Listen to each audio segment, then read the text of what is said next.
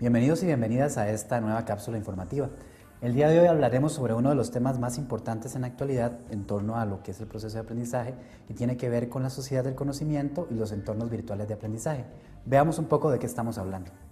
Actualmente, las tecnologías de la información y la comunicación forman parte de muchos aspectos de nuestra vida, desde la manera en la que nos entretenemos hasta cómo aprendemos. La velocidad de los cambios tecnológicos y muy especialmente la introducción de Internet obliga a las instituciones educativas a una modernización permanente de su quehacer cotidiano.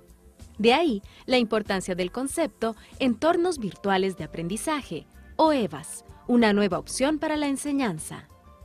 Un entorno virtual de aprendizaje, o EVA, aprovecha la funcionalidad que ofrecen las nuevas tecnologías de la información y la comunicación.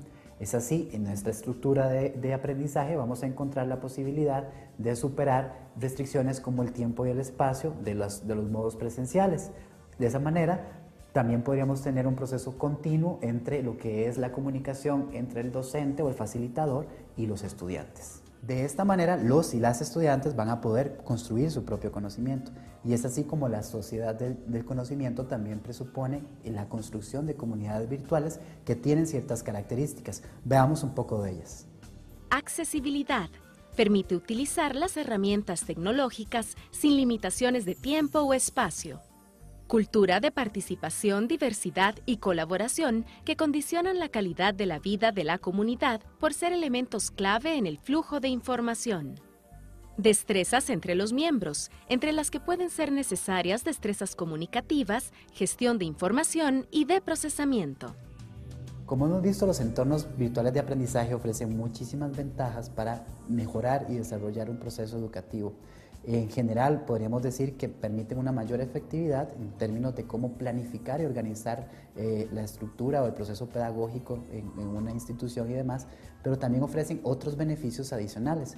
Vamos a ver un poco de ello. Cuando las herramientas infovirtuales intervienen en un proceso de aprendizaje, se convierten en una condición que no solo media el aprendizaje de un tema específico, sino que influye en las estructuras de pensamiento. Es necesario que la teleformación comprenda que un EVA añade un beneficio en el aprendizaje. No solo se actúa con ella en el proceso de formación, sino que paralelamente se ejecuta la inteligencia y con ello las estrategias para aprender. Las nuevas tecnologías de la información y la comunicación no solo deben estar al servicio del alumno, sino también en su proceso de aprendizaje.